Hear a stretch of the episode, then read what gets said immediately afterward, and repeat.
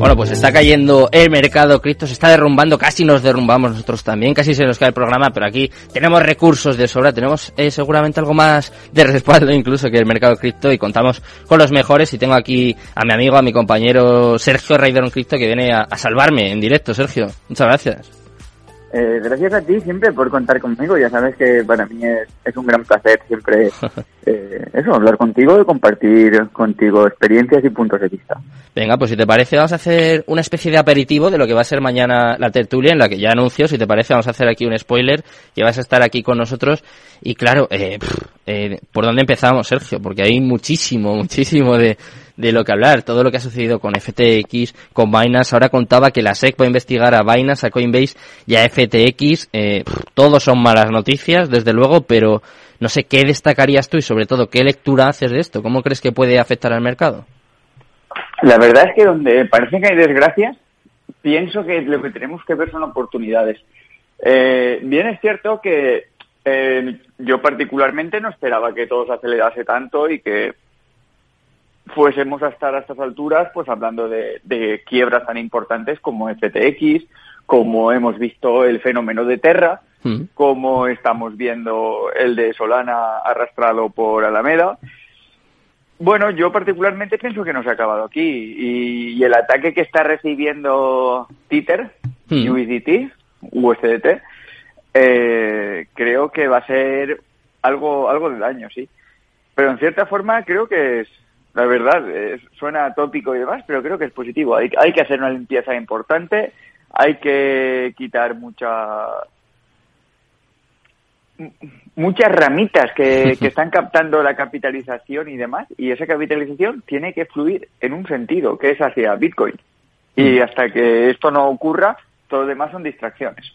Estabas hablando, Sergio, de Tether, de USDT, que sé que esta mañana ya advertías ahí en, en tu cuenta de Twitter. Está recuperando, en este caso, eh, la paridad. Parece que solo era un short de Alameda Research, de otra de las principales protagonistas. Pero claro, eh, ya es lo que nos falta, ¿no? Después de el desplome de Terra Luna y todo lo que ha sucedido, que sigue coleando a día de hoy.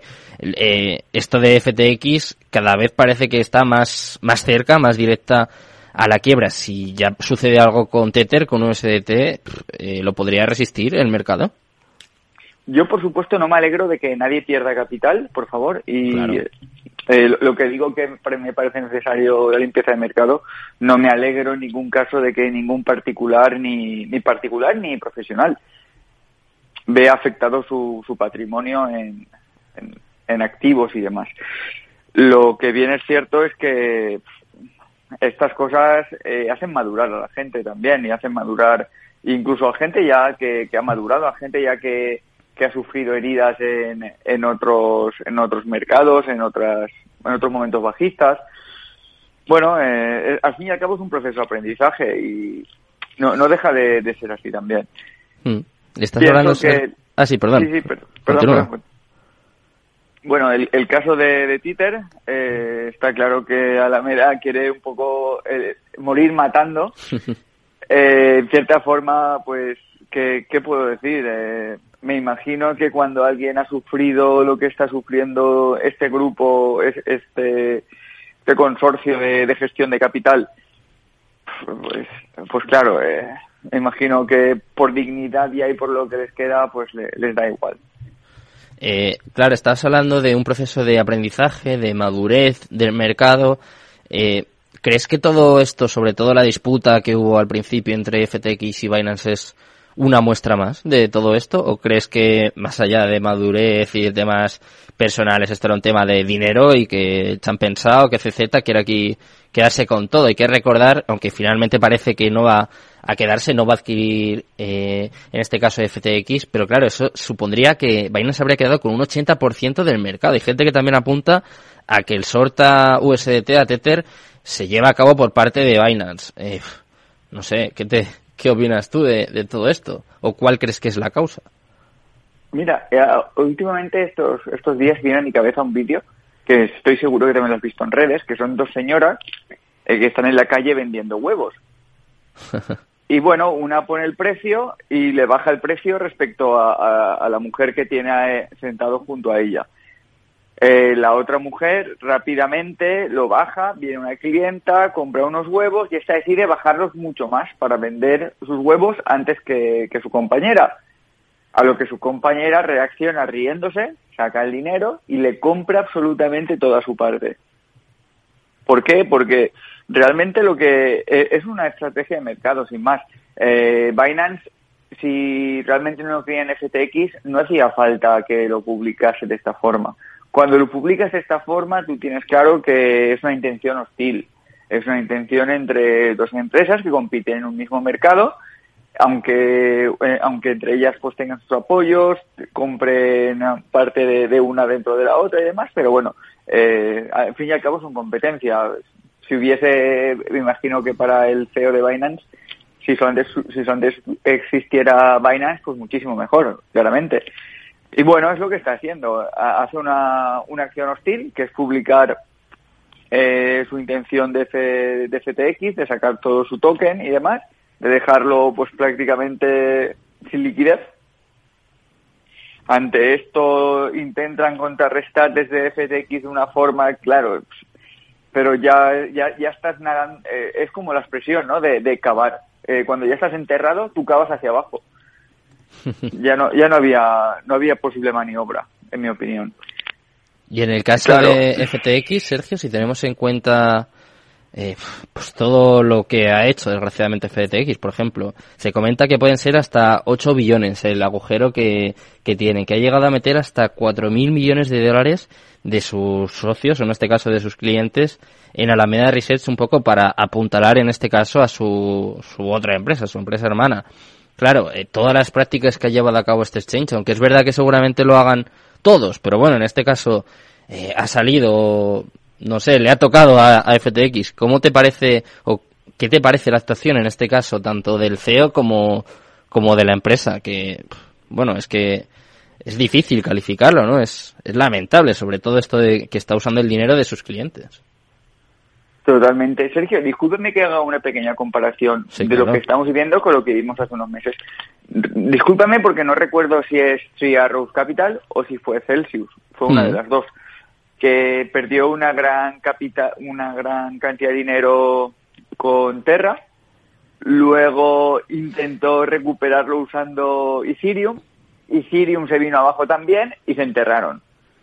Pues esto me parece lo mismo. Cuando tomas decisiones a la desesperada, decisiones que no, no están bien estudiadas, la verdad, porque eh, me imagino que esto hará tres semanas, ellos no se lo veían venir, o, bueno, lo podían rumorear, podrían hmm. sospechar, pero son casos que tan grandes que tú piensas que no pueden llegar a pasar de esa forma, que, que sí que puedes tener que tomar unas medidas que van a ser eh, poco populares, poco decorosas que van a hacer daño a tu imagen, que tu negocio puede perder eh, capitalización y demás, pero no esperas que pueda ser tan grave como lo que está siendo.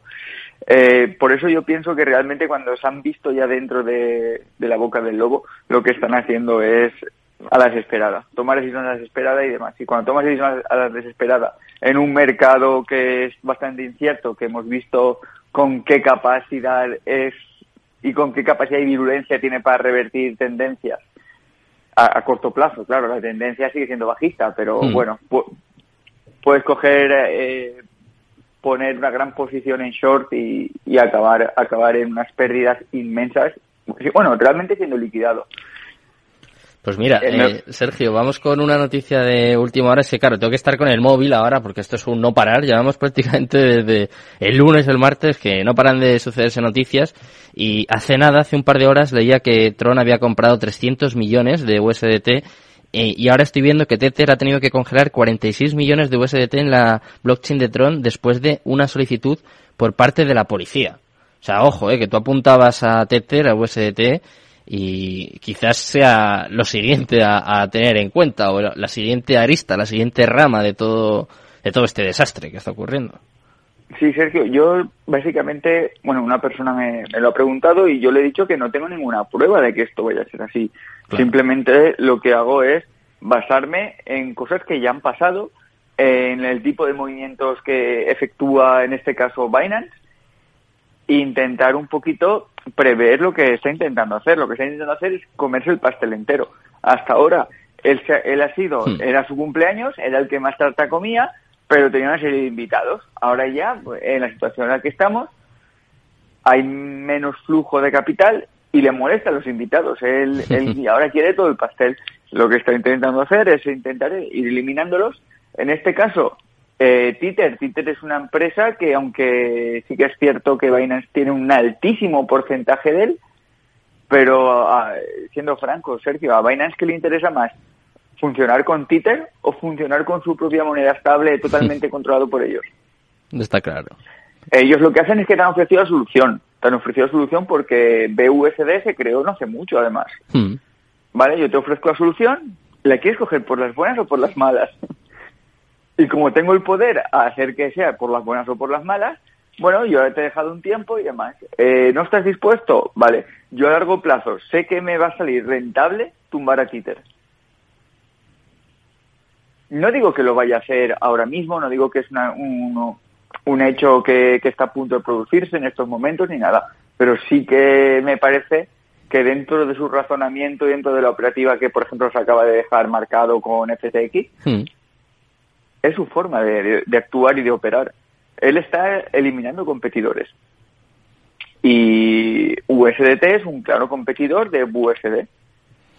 Bueno, Sergio, pues vamos a ver qué sucede. Si te parece, eh, vamos calentando ya motores. Te espero mañana aquí en nuestra tertulia con Javier de la Hoz. Vamos a tener también a Pablo Moore. Vamos a intentar analizar todo lo que ha sucedido, aunque me parece que necesitaríamos bastante más de una hora. Y te voy a contar otra noticia de última hora, porque claro, esto es un no parar, Sergio, y tenemos que contar que FTX Japón ha ordenado detener sus operaciones. Parece que al final solo va a quedar FTX Estados Unidos y veremos cómo, veremos eh, lo que sucede con esta empresa y sobre todo pues intentaremos contarlo aquí mañana. Sergio, muchísimas gracias por estar aquí conmigo un día más y por supuesto muchas gracias a todos los oyentes. Os dejo ya con Mercado Abierto, con Rocío Arbiza y todo su equipo que seguro que también os van a explicar y van a hablar mucho de todo lo que está sucediendo en el mundo cripto y en las bolsas en general. Muchas gracias a Jorge Zumeta por estar al otro lado, a todos los oyentes y mañana volvemos con más y espero que mejor. Gracias, hasta luego.